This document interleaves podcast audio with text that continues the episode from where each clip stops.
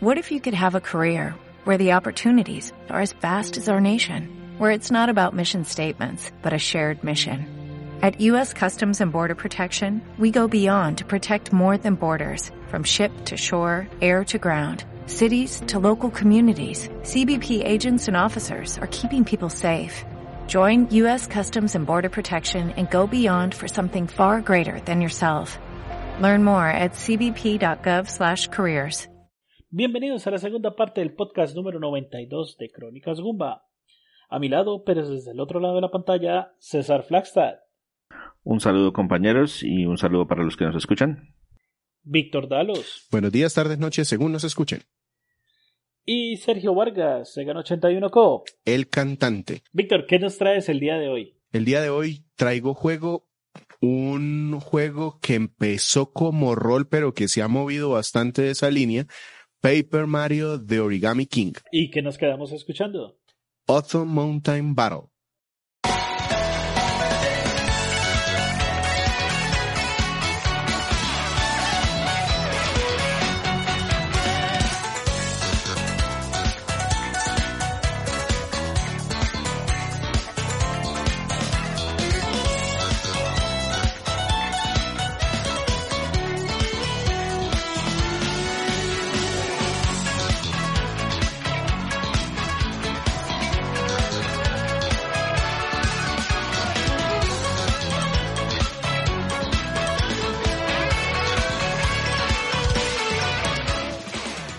Bien, Víctor, ¿qué nos puedes decir de Paper Mario de Origami King?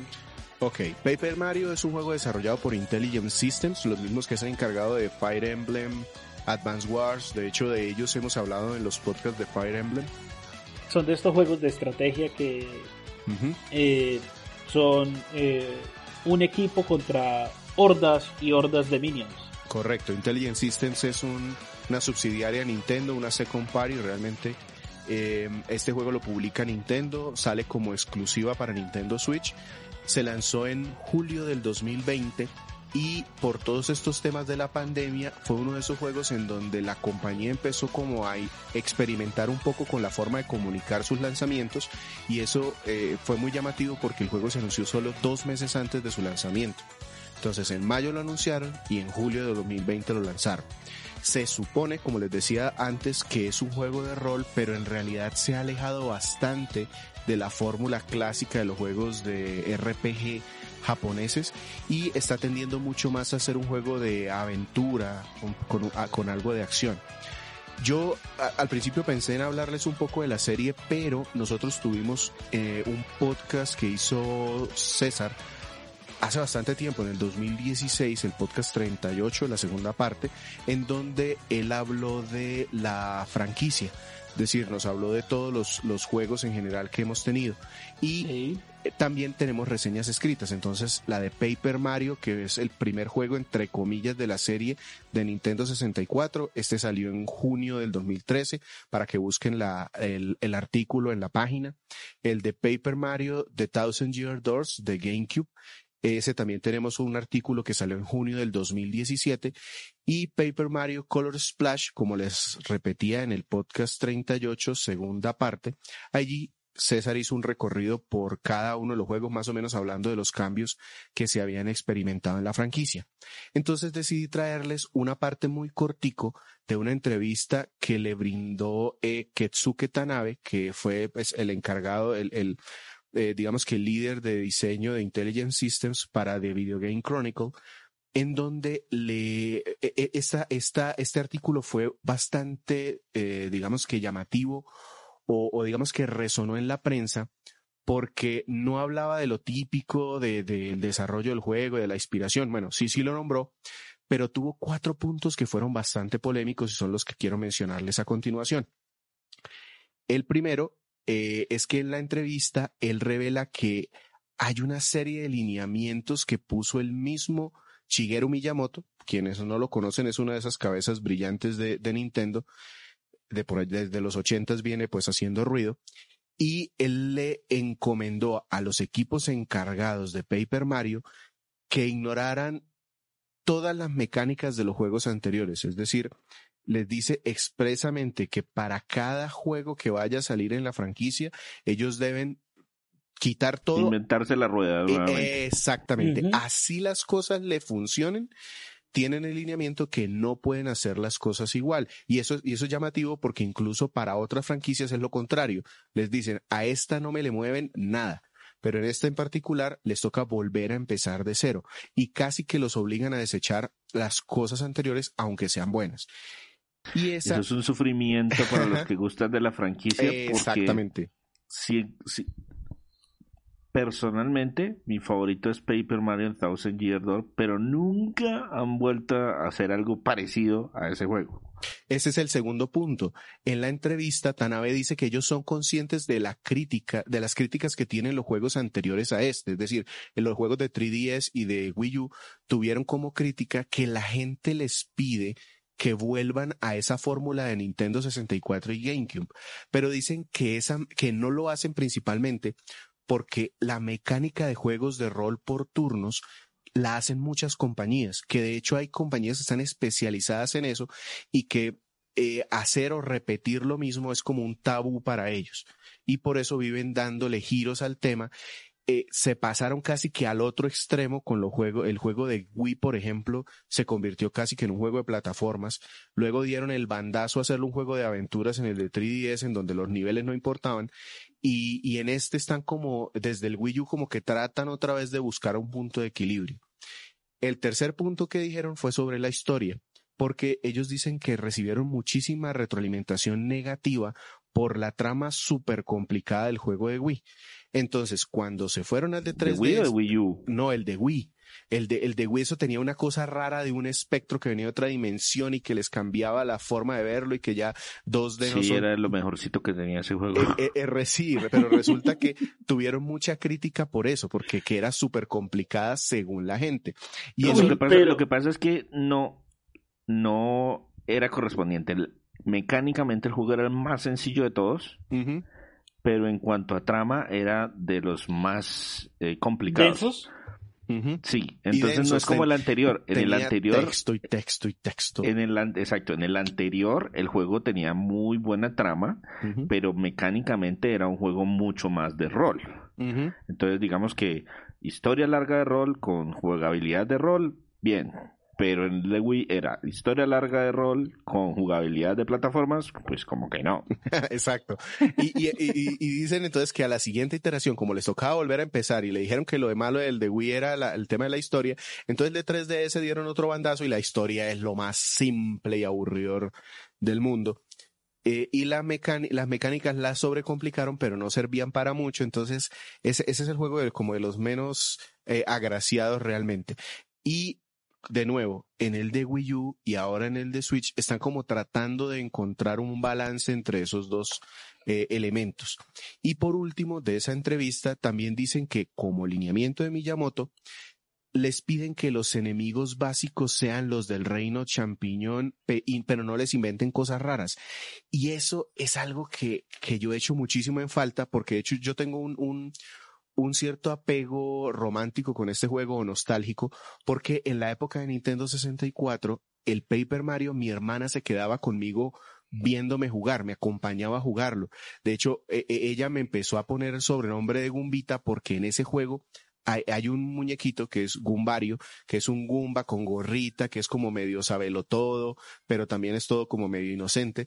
Entonces ella le causaba mucha risa y así había muchas variaciones. Aquí no. Entonces, por eso desde los juegos de 3DS vemos que casi que son solo puros, puros Toads y realmente las variaciones son muy pocas. Eh, y otra cosa es que les piden que los villanos o los jefes eh, no, no traten como de no ponerles lore o historia a los que ya tiene el mundo champiñón este de Nintendo. Y eso ha hecho que los enemigos grandes o finales sean como unos inventos ahí que a veces cuajan y a veces no. Y, y los enemigos o monstruos terminan siendo unas tijeras, una cocedora, un ventilador, entonces uno dice, mm, eh, es, como difícil ponerle carisma a, un, a, unas, a, unas, tijeras. Exacto. Sí, porque no, es una no son tijeras con ojitos redonditos y brillantes, con una sonrisa, no, son unas tijeras. Ajá, elementos de oficina. Las que se me cayeron esta mañana en la mesa, esas, esas tijeras son, las, son el enemigo. Entonces, e, es, estos, estos puntos llamaron mucho la atención en la prensa en general, precisamente por lo que decía César. Los juegos que con más cariño recuerda la gente son esos dos iniciales, el de 64 y el de GameCube. De hecho, casi es, es casi que, que unánime decir que el juego de GameCube es como el mejor de la franquicia. Y el hecho de que casi que deliberadamente Nintendo esté diciendo, ah, sí, ese es el mejor, entonces no hagamos nada parecido. Eh, es lo que de pronto eh, pongo aquí, pero digamos choca, digamos. Choca, exacto, es como que, como que le queda uno un poquito en el aire, eh, pero con las justificaciones que tiene Nintendo ahí debajo de esto, además hay mucha em, de, de estos temas conspiranoicos que hay a veces en la red, en donde dicen que también se debe a algún temor que tiene Nintendo porque Super Mario RPG, que fue el que dio la, la base el a de Paper Mario, sí, el pistolezazo. Eh, fue desarrollado realmente por Square Enix. Entonces, para evitar cualquier tema que pueda llegar a generar algún conflicto de licencias, se cree que por eso Nintendo está aquí, pero eso sí es una teoría conspiranoica porque pues no hay mucho por allí más, más que eso. Sí, el miedo de que venga un tercero y haga un mejor Mario que el que yo hago toda la vida. No, el miedo de que ellos me demanden porque les estoy copiando las ideas que ellos ya desarrollaron para un juego anterior. Exactamente. Entonces, eso les traía como particularidad. De nuevo, si quieren saber de la historia, vayan a ese podcast 38.2 o si quieren saber de algún juego en particular, están los, las reseñas escritas o si quieren saber de Intelligent Systems, váyanse al podcast de Fire Emblem. Fire Emblem, eh, hoy se me olvidó. Uy, sí, porque de esos tenemos varios. El Ecos El, el, Fates. En el e- mm. Fates, ahí hablamos de Intelligent Systems. Ok. Bien, bastante interesante el tema del contexto y un poco de lo que fue la historia con respecto a, la historia de la, la, saga. De que va Paper Mario de Origami King. Bueno, entonces le voy a hablar un poquito de, la historia anticipo, eh, no es muy profunda. En general, pues se sigue mucho a, a, las reglas de los, de los anteriores juegos. Aquí a Mario y a Luigi los invitan a la ciudad Toad, que está a punto de iniciar su festival del origami. Y la princesa Peach les dice, oiga, vengan, yo aquí les doy pastel y los invito a que eh, nos eh, disfrutemos con el tema de los globos, que en la noche lanzan unos globos y ellos llegan en su kart de Mario Kart, se dirigen hacia el castillo. Pero al llegar se encuentran con que el pueblo está completamente abandonado y en ruinas. Hay huecos, literalmente en el papel. Aquí todo, todo está hecho con papel y hay huecos por ahí que, que se van al vacío. Ellos o sea, en el anterior me robaron la pintura y en este me robaron el papel. Eh, ajá, así es. Recorren estos dos personajes el castillo y los recibe Peach, pero se dan cuenta que Peach es diferente. No es la, la, el dibujito o la estampita en 2D bien bonita, sino que está como hecha en volumen, como con el papel doblado. No es graciosa ni nada, sino que habla como un robot y les empieza a decir que, que ellos son muy aburridos porque están haciendo d que más bien se unan a ella y se conviertan en una forma superior del papel, que es la forma 3D. Y ahí pues resulta que en realidad sale un autoproclamado rey que se llama Rey Oli, que él dice que eh, él va a traer una, una evolución al papel porque va a convertir a todas las criaturas de, de este reino de Paper Mario en figuritas de origami. Eh, y cuando Mario y Luigi tratan de ir a atacarlo, a rescatar a la princesa, este señor sencillamente hace un hechizo mágico que hace que un montón de tiras de papel arranquen el castillo de Peach, lo pongan en la cima de una montaña y prácticamente sacan volando a todo el mundo que haya por ahí. Luigi cae por allá en algún lado, Mario cae en otro, y así empieza la aventura en donde Mario, uno de los primeros amigos que encuentra es una hadita que está hecha con la técnica de origami que nos dice que ella pues nos va a ayudar a detener a Oli porque es la hermana de él y que quiere ayudarlo a curarse de la locura que tiene de acabar con el mundo del papel en 2D. En realidad todo, todo esto digamos que es una excusa al principio muy básica, pero muy de la línea y de la mano de, de la identidad de los Paper Mario hay muchísimos personajes secundarios, hay mucha autoconciencia, mucha conciencia del juego de que es un juego, entonces todos los personajes reciben a Mario como si fuese una estrella de cine, hay muchas situaciones muy raras, entonces pasamos por eh, una búsqueda como si fuéramos Indiana Jones a un concurso de televisión o a un show kabuki o a una carrera de troncos mejor dicho, hay, hay una, una gran variedad de situaciones raras en el juego que son divertidas, la escritura es bastante divertida y hay personajes secundarios que también nos ayudan como a complementar eso. Entonces, la estadita nos acompaña todo el tiempo y es como una niña muy inocente y, y, hay por ahí conversaciones como medio subidas de tono y ella no las entiende y entonces le hace preguntas a Mario de por qué dijo eso y Mario como que se queda con punticos suspensivos. Eh, y, realmente eso, eso digamos que complementa una historia que si bien es muy sencilla, viene como aderezada con todo ese contexto que hay en el mundo. Bueno, em, empiezo yo con mis preguntas. En español el juego se llama Mario de Papel y el Rey de la Papiroflexia.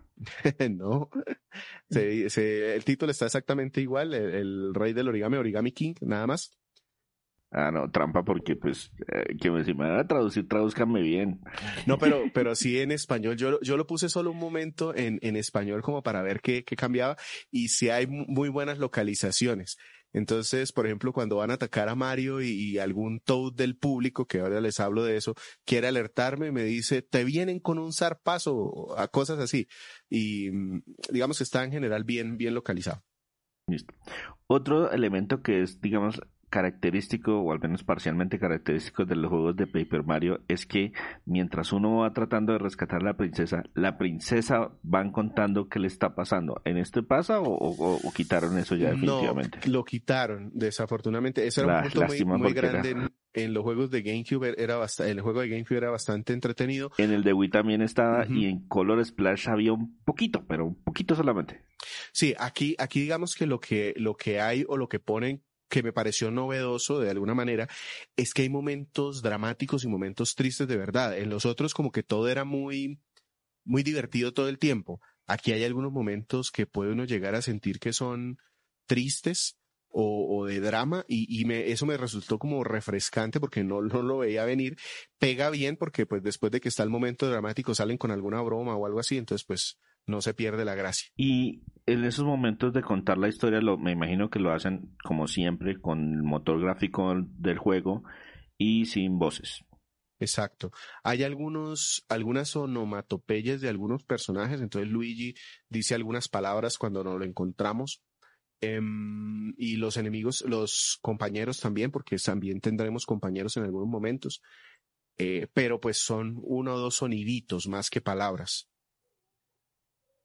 ¿Hay, ¿Hay, historias secundarias o solamente nos concentramos en, la trama principal y ya? Hay varias historias secundarias, hay muchos personajes por allí, por ejemplo hay un DJ que perdió sus discos, entonces nos habla de la triste existencia de un DJ que no tiene discos y cómo cada ritmo le cambia la vida y cada vez que nos lo encontramos nos cuenta cosas y esa es otra, una misión que podemos hacer si queremos.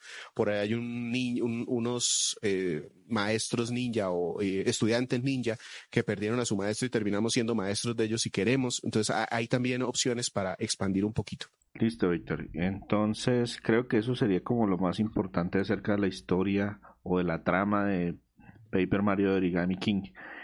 ¿Cómo se juega esto y qué cambia con respecto a todos? ¿Por qué otra vez? ¿Cómo se inventó esta nueva rueda, mejor dicho? Ajá. Entonces, este, este juego es un juego como de aventura y exploración. El mundo es en 3D, pero nuestro personaje es una laminita, es un papel, entonces en realidad es como si fuese un, pedacito de papel en dos dimensiones que camina por ahí buscando las cosas.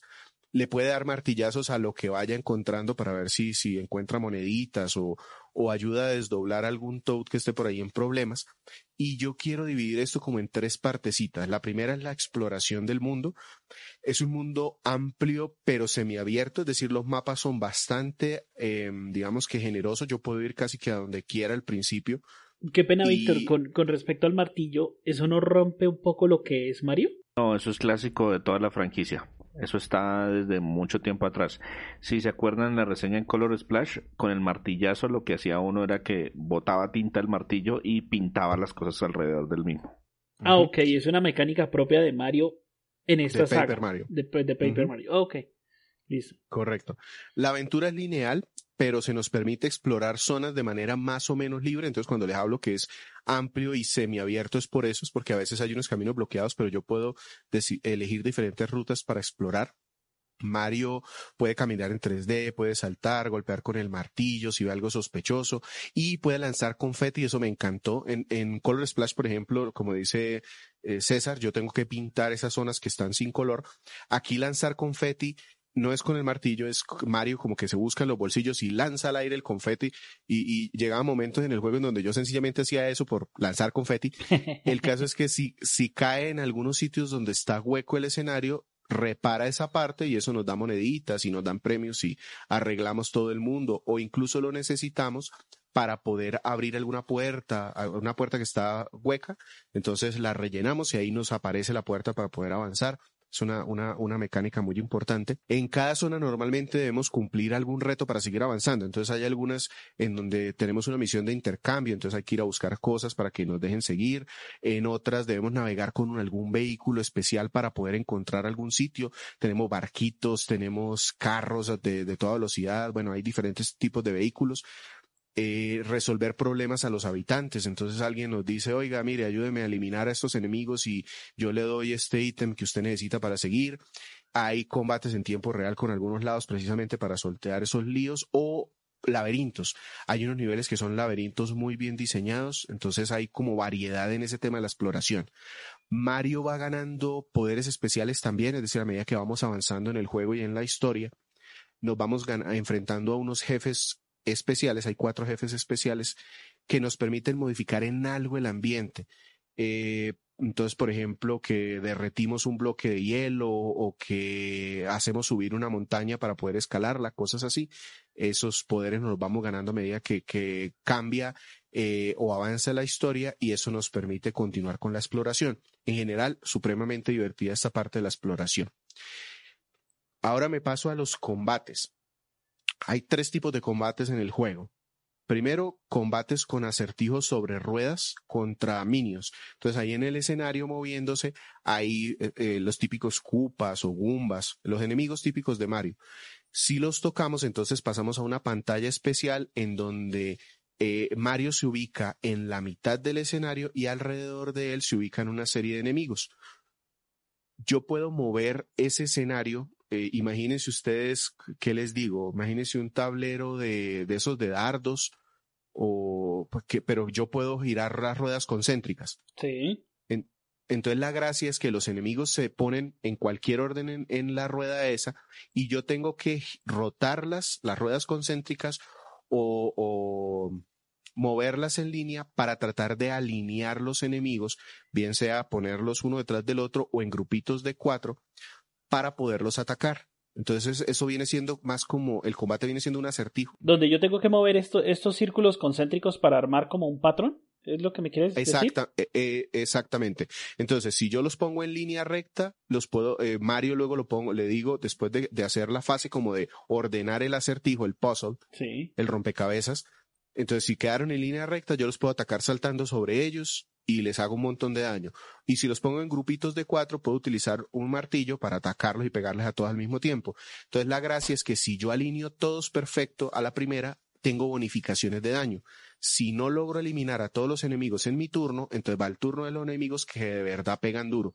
Entonces ahí digamos que eh, tenerlos alineados es bastante importante. Y esto me determina los dos tipos de armas que tiene Mario. Puede tener zapatos, tipos de, de botas, entonces yo a medida que avanzo en el juego puedo tener diferentes tipos de bota o martillos. Es básicamente son esos los dos ataques básicos de Mario. También puedo seleccionar ítems especiales, pero son consumibles. Hay otro tipo de combate que son los combates en tiempo real. Entonces aquí hay algunos enemigos que son más grandes de lo normal y se ven como hechos en, en más que origami. Ustedes, eso, no sé si ustedes a veces, alguna vez utilizaron esos globos que se elevan con aire caliente Sí, sí, sí. Que en realidad es, es como una estructura de alambre y tiene pegado papel alrededor. Sí, sí, sí. Papel, papel seda. Exacto. Entonces, esos, esos combates en tiempo real normalmente son contra ese tipo de enemigos que no son doblados, sino hechos con esta técnica.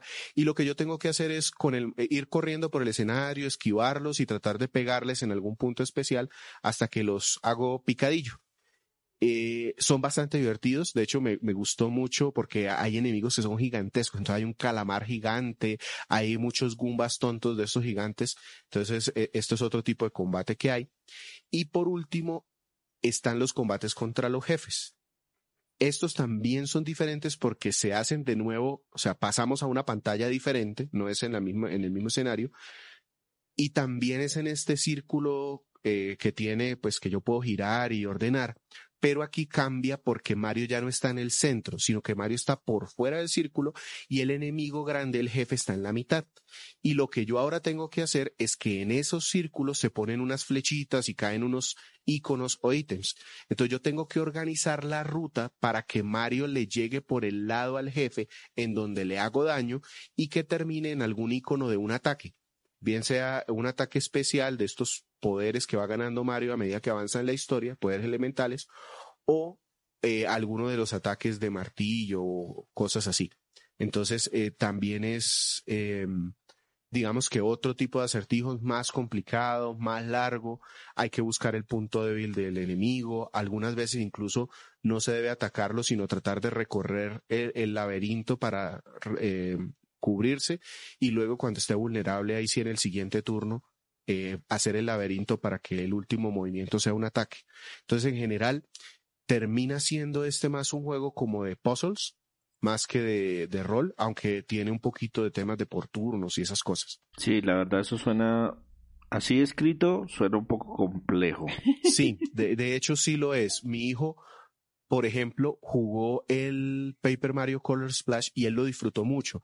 Cuando lo terminó y, compramos este, porque apenas terminamos ese, compramos este otro, él dijo listo y empezó a jugarlo y le gustó mucho la, la animación, la historia, lo que iba pasando, pero cuando ya se empezó a encontrar con los acertijos, ya él a sus cinco años no, no pudo, no disfrutó tanto el tema de los combates. A mí me gustó, pero sí tiene el problemita de que a veces contra los minions, eh, afortunadamente los jefes pues no son muchos y entonces pues eh, esos son, son divertidos de hacer, pero ya los de los minions empiezan a hacerse un poquito repetitivos porque si si se gasta tiempo en hacer el acertijo para enfrentarse a un Goomba normal. Entonces, afortunadamente a medida que uno va avanzando en el juego, cuando el Goomba tiene muy poquito nivel comparado, nivel por decirlo de alguna manera, porque aquí no se manejan niveles, cuando Mario como que ya está eh, con mucho equipo comparado con el Goomba básico. Entonces, si antes de atacarlo yo le alcanzo a dar un martillazo, él sencillamente me da una monedita y ya él no se activa el combate. Y para terminar con el tema de jugabilidad, quiero hablar de las mejoras. Algo así como, ¿hay nivel o no hay nivel? ¿Qué pasó ahí? Si mm. ganamos experiencia, no ganamos experiencia. Ese es el tema. Primero, no ganamos experiencia, eso es lo primero. Entonces, eh, Mario puede mejorar encontrándose unos corazones que le aumentan la vida y se supone, dice la dita ahí que cuando uno gana esos corazones también Mario pega más duro con el martillo. Yo realmente no vi mucha diferencia, pero ella dice que sí. Eh, la mayoría de corazones uno se los va encontrando por la historia, pero hay algunos eh, que se encuentran por explorar. Al ganar los combates y arreglar el mundo, nos dan dinero, nos sueltan moneditas. Esos moneditas realmente son los que sirven como para mejorar de otra manera a Mario, porque me sirven para comprar ítems y a medida que yo avanzo en el juego, los dueños de las tiendas del mundo como que empiezan a conseguir mejores ítems que de hecho se desgastan. Entonces al principio yo consigo unas botas normales o luego consigo unas botas de metal que me sirven para saltar sobre los enemigos que tienen pinchos, pero luego encuentro las botas de metal de lujo, luego me encuentro las botas de metal que ahora son de platino súper brillante, que son más costosas. Entonces realmente el, el dinero me sirve para eso, como para ir comprando mejores ítems a medida que avanzo. Y si yo quiero, incluso el dinero también me sirve, me sirve para un montón de cosas, como les decía, para comprar estos ítems, pero también me sirve para pagarle al público. A medida que yo voy rescatando. Y usted también mencionó consumibles. Exactamente. Entonces yo, por ejemplo, puedo tener eh, la florecita del Mario Panadero. Entonces la, la utilizo, la consumo y durante un momento Mario se convierte en panadero y le lanza bolitas de fuego a todos los enemigos que están en el escenario durante el combate. Cosas así. Eh, hay, hay un tema que de pronto se me pasó y es que la exploración también es muy agradable de hacer porque el juego está lleno de coleccionables. Entonces, em, eh, la mayoría de toads que están desaparecidos hay muchos toads que están convertidos en alguna figurita de origami, en un avioncito, en una florecita o están atrapados debajo de una piedra. Entonces, cuando yo los encuentro, eh, ellos normalmente me dan moneditas, pero después también cuando paso a esta escena de combate, ellos aparecen como sentados en una gradería viendo cómo pelea Mario. Y aquí es otro tema que yo les puedo incluso pagar a ellos durante el combate. Eh, les doy dinero y salen todos los Toads a tratar de ayudarme. Entonces tratan de arreglar estos círculos concéntricos o me dan algún ítem de curación o me dan algún ítem consumible. Entonces el dinero realmente es como la, la parte central de la forma como Mario va, va haciendo su avance. Em, como les decía, no hay experiencia, está el, como el dinero en su lugar y lo bueno es que el juego le lleva un registro muy claro de todos, desde estos toads que están transformados en bichitos de origami hasta la cantidad de huecos que hay que rellenar de confeti en cada nivel o en cada escenario.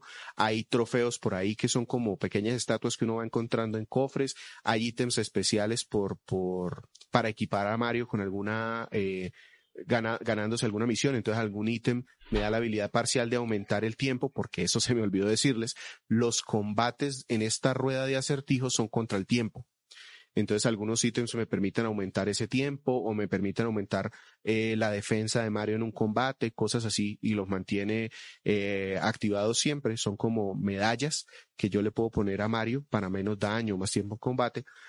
Y aparte también hay otros ítems de apoyo. Yo, por ejemplo, puedo tener un radar que me permite encontrar a los toads perdidos en el nivel. O sea, el juego da muchísimas ayudas también. Son opcionales. Yo los puedo poner si quiero. Y me permite, eh, por ejemplo, encontrar un traje que supuestamente Mario tiene un traje de invisibilidad, pero en realidad lo que tiene es que lo laminan, eh, como es una hojita. Entonces se mete una laminadora y durante un tiempo nada se le pega ningún enemigo lo puede tocar, cosas así, campanitas para guiarnos si hay un, algún cofre. Hay, hay un montón de herramientas que le permiten hacer más fácil todo este tema de exploración. Y el tema divertido es que en algún momento, por ejemplo, estamos en un juego de naves o en un concurso de memoria o en un show de baile, debemos resolver problemas matemáticos incluso o, sencillamente conversar. Entonces realmente eh, el, el avanzar por el juego es realmente divertido y ganarse las mejoras no solo se hace combatiendo y derrotando a los jefes, sino a veces haciendo estas habilidades, estas actividades complementarias. Yo tengo entonces dos preguntas. La primera es, ¿qué tan largo es el juego? Porque suena largo.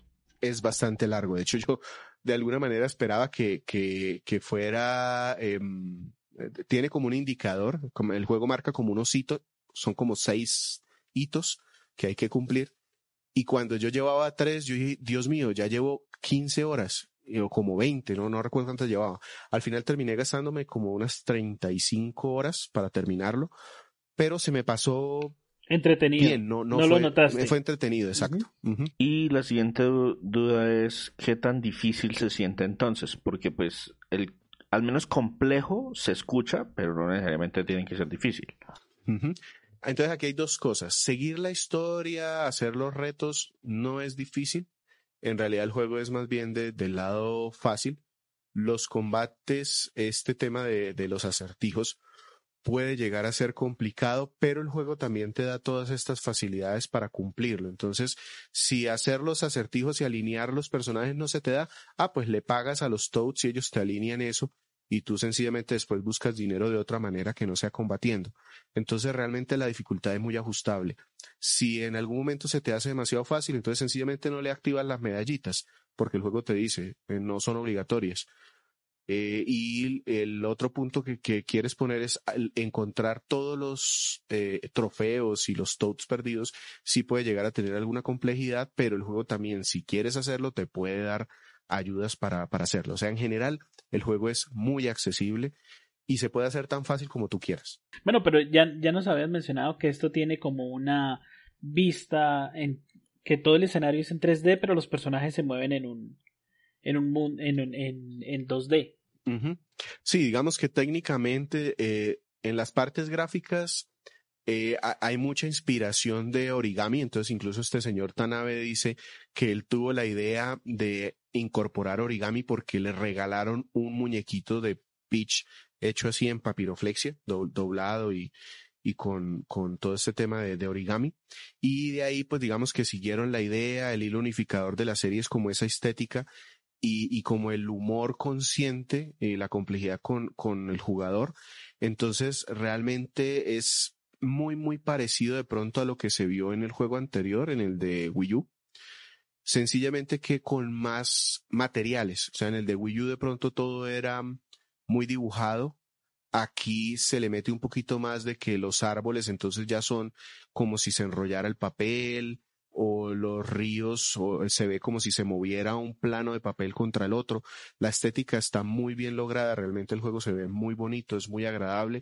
Mi hijo, si bien no lo, este no lo disfrutó tanto desde el punto de vista jugable porque le complicaban los combates, sí le gustaba mucho verlo, entonces él se sentaba conmigo y yo tenía que irle como leyendo, porque lo puse en inglés la mayor parte del tiempo, entonces le venía a tener, le, iba como traduciendo a él qué era lo que estaba pasando y, pues se moría de la risa con lo que iban diciendo eh, y con lo bonito que se veía en general el, el, escenario.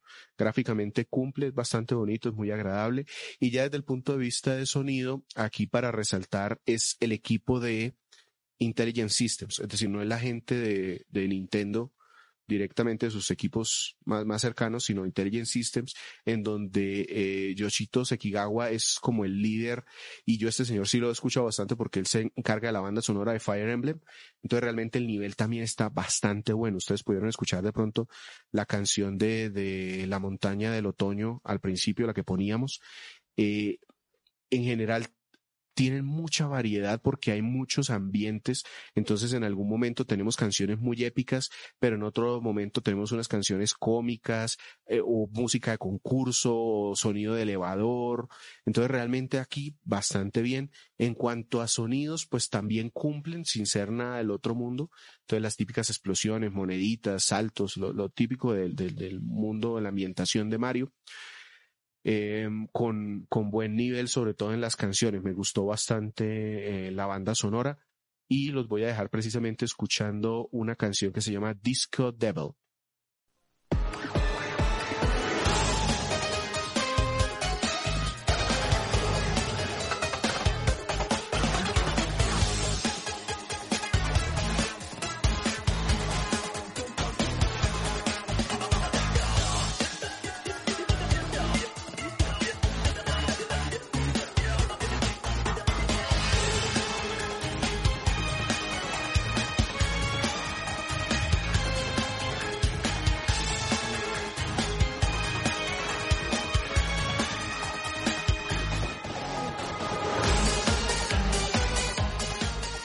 Bien, Víctor, ¿cuáles fueron los aspectos positivos de Paper Mario de Origami King?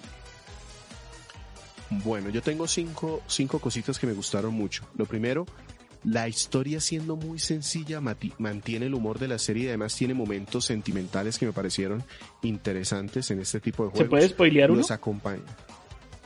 Eh, se muere un acompañante. ¡Ah! ¡Qué dolor! Además, digamos, estos mismos acompañantes también tienen una historia sencillita, pero son entrañables, especialmente la, la Adita que les digo, Olivia. Eh, durante todo el juego es muy divertido, tiene muy buena personalidad, este tema de ser una niña inocente. Me vi en varios momentos buscando hacer cosas para alegrarla, para sorprenderla. Entonces yo, yo dije, pero qué necesidad tengo de ir hasta allá. Bueno, porque ella va a tener una reacción, vamos hasta allá. Entonces eso, eso me... No, no, no, es de, no es de extrañarnos porque en Intelligent System crean personajes eh, en, sus otras sagas de videojuegos en las cuales uno llega a sentir cierta empatía por algún acompañante. Ajá. Pero una pregunta, que hay, o sea, que hay muerte permanente, permadeath? ¿O hay forma de...? No, no, no, no, esto no es Fire Emblem. De hecho, si, si Mario se cae, se le acaba la vida, le pues vuelve al safe anterior y ya está. y sus acompañantes pues tampoco. Hay unos tan vagos que dicen, no, yo no te quiero acompañar aquí porque este nivel tiene fuego y yo soy de papel, tú porque eres tan idiota que sí te metes, pero bueno. Eh, y, luego pues uno vuelve y lo encuentra y dice, estaba a punto de entrar por ti, pero pues me dio un poquito de flojera, vámonos. Entonces realmente todo ese, ese tema, la historia y, la, y el humor que hay alrededor me pareció muy bueno.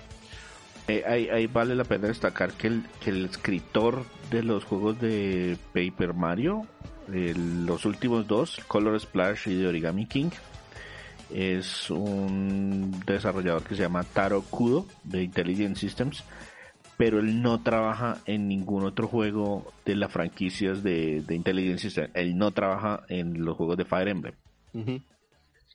Él, eh, prácticamente solamente se dedica a los juegos de rol de Mario. Otro punto que me gustó mucho fue la navegación por el mundo, me pareció muy divertida. Como les decía, es semiabierto, pero hay muchas opciones de viaje rápido. Hay un fax, por ejemplo, yo puedo llegar a un sitio y este es un fax. Sí, ¿qué es un fax? Yo no te explico, le dice uno el toad científico de ahí, pero es como si te, teletransportaras. Eh, hay tubos, hay vehículos, hay mapas, los mapas en general están bien diseñados, entonces navegar el escenario es divertido. Otro tema son los coleccionables. Yo realmente no soy de, de estos coleccionistas o de, completar cosas, pero aquí, por ejemplo, me reté a encontrar los toads donde estuvieran. Entonces había uno en la copa de un árbol y yo tenía que ingeniármelas cómo llego a la copa del árbol para traerme ese muñequito de origami porque yo sé que es un toad. Entonces, y, y además el juego tiene un montón de herramientas para hacerle seguimiento a qué te falta, y más o menos en dónde está.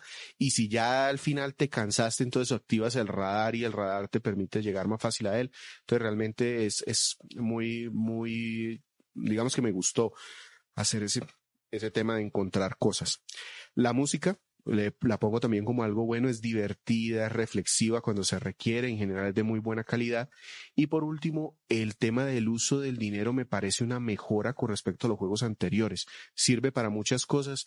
Eh, yo recuerdo, por ejemplo, el de juego de 3DS, realmente a mí me aburrió, el, el dinero no, no valía la pena porque salía carísimo comprar cosas, no servía para nada, solo servía para los stickers. Eh, eh, en general, aquí sí me pareció que, que salió bien. Eh, y que te dan diferentes opciones para ganarlo. Eso me parece dentro, de lo bueno. Ok. ¿Y los aspectos negativos? Esos. Yo tengo dos cosas que no me gustaron y, son dos cosas que pesan mucho. ¿Como cuáles? Eh, y yo creo que pronto se, se los alcanza a mencionar. Por ejemplo, los combates contra los enemigos básicos pueden hacerse tediosos porque primero son muy frecuentes, hay muchos enemigos por ahí y son demorados. Entonces ese tema de ese acertijo de alinearlos y todo, puede ser que el acertijo sea fácil, pero es que es demorado hacerlo todas las veces y como las recompensas son monedas que sí sirven, pero el juego te da otras formas de ganar monedas, entonces a veces como ya al final del juego se, se siente como un poco tedioso hacerlos, porque yo puedo ganar monedas por arreglar el mundo, puedo ganar monedas por resolver alguna historia secundaria. Entonces realmente hacer las, los combates contra estos enemigos básicos, yo llegó un momento donde traté de evitarlos, aunque al final pues sí busqué hacerlos para ganar más dinero. Y el otro punto que tampoco me gustó fue algunos jefes finales. Eh, no parecen muy inspirados y no entendí bien, pues después le dan a uno una excusa, pero ya te la dan casi que en el último tercio, cuarto tercio del juego. Ah, por eso este enemigo final es unas tijeras. Ah, por eso es un hombre de gomitas de elástico. pero al principio yo no entendía, pero ¿qué tiene que ver este enemigo aquí con lo que estoy haciendo y por qué me está, un perforador de hojas, por qué me está atacando? Entonces, si bien tienen mecánicas ingeniosas y es divertido enfrentarse contra ellos, como que no le veía mucha gracia hacerlos y son cosas pues que realmente son importantes porque pues son los jefes finales o son los combates generales, entonces pesan bastante. Y tengo algo que de pronto solo me molestó a mí, no, no es muy grave, pero, pero de pronto sí lo veo ahí algo como un poquito molesto, y es que el juego se llama The Origami King, y yo vi muy poquitas cosas de origami, eh, entonces hay muchos materiales como elásticos, como figuras de estos globos de papel. Cosa que va en contra de, de la... Sí, no, no, yo, yo entiendo a Víctor porque es que el juego anterior, del de Color Splash, literalmente era todo relacionado con colores y pintura.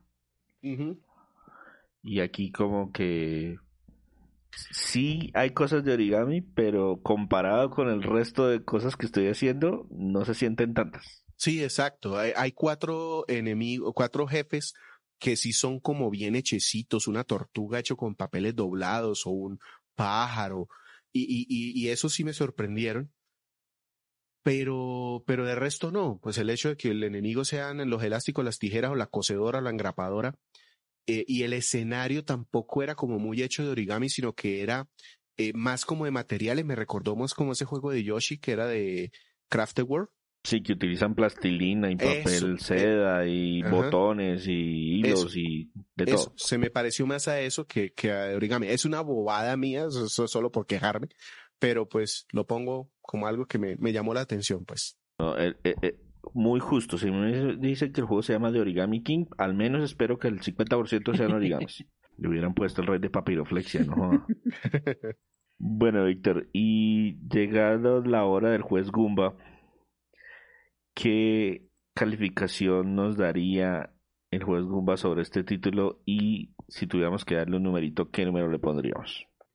Bueno, entonces, primero, Paper Mario de Origami King es un juego que me sorprendió gratamente. He jugado, creo que todos los de la serie y se puso como uno de los que más me gustan. No es mi favorito, como de pronto lo decíamos al principio, eh, César también de pronto coinciden que el de GameCube de pronto es, como el que más, eh, con más cariño tengo. Pero este es mi favorito al menos. Sí, el mío, el mío también. Y, este se me puso ahí muy, muy cercano. Eh, fácilmente está en el top 3.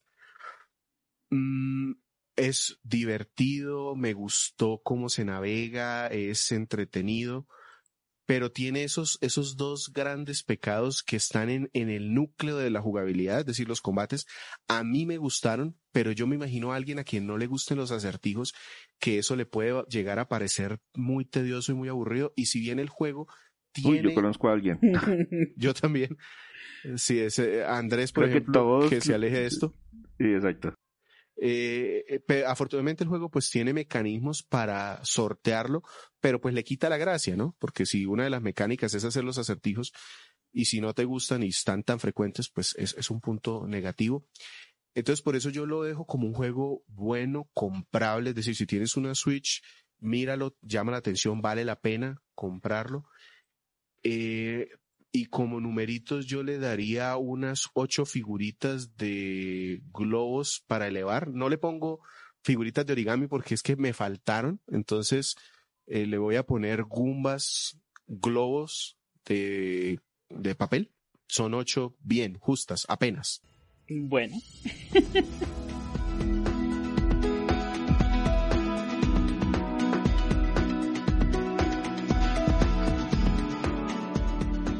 Nuestro podcast se publica de manera semanal en iTunes, iBox, TuneIn Radio. Solamente escojan el, gestor de podcast favorito. Para adquirir el RCS pueden ir a nuestra página de internet www.cronicasgumba.com donde además de encontrar también nuestro podcast que se publica de manera semanal, también encuentran reseñas escritas por cada uno de nuestros colaboradores. Sin nada más, Víctor Dalos, Muchas gracias por escucharnos el día que haya sido hoy. César Flagstad. Un saludo para todos. Espero que nos comenten ahí en alguna de nuestras redes o en alguna de nuestros comentarios cuál es su juego de Paper Mario favorito, si es que han jugado alguno. Y quien les habla, Sergio Vargas, Segan 81 Co. ¡Hasta pronto!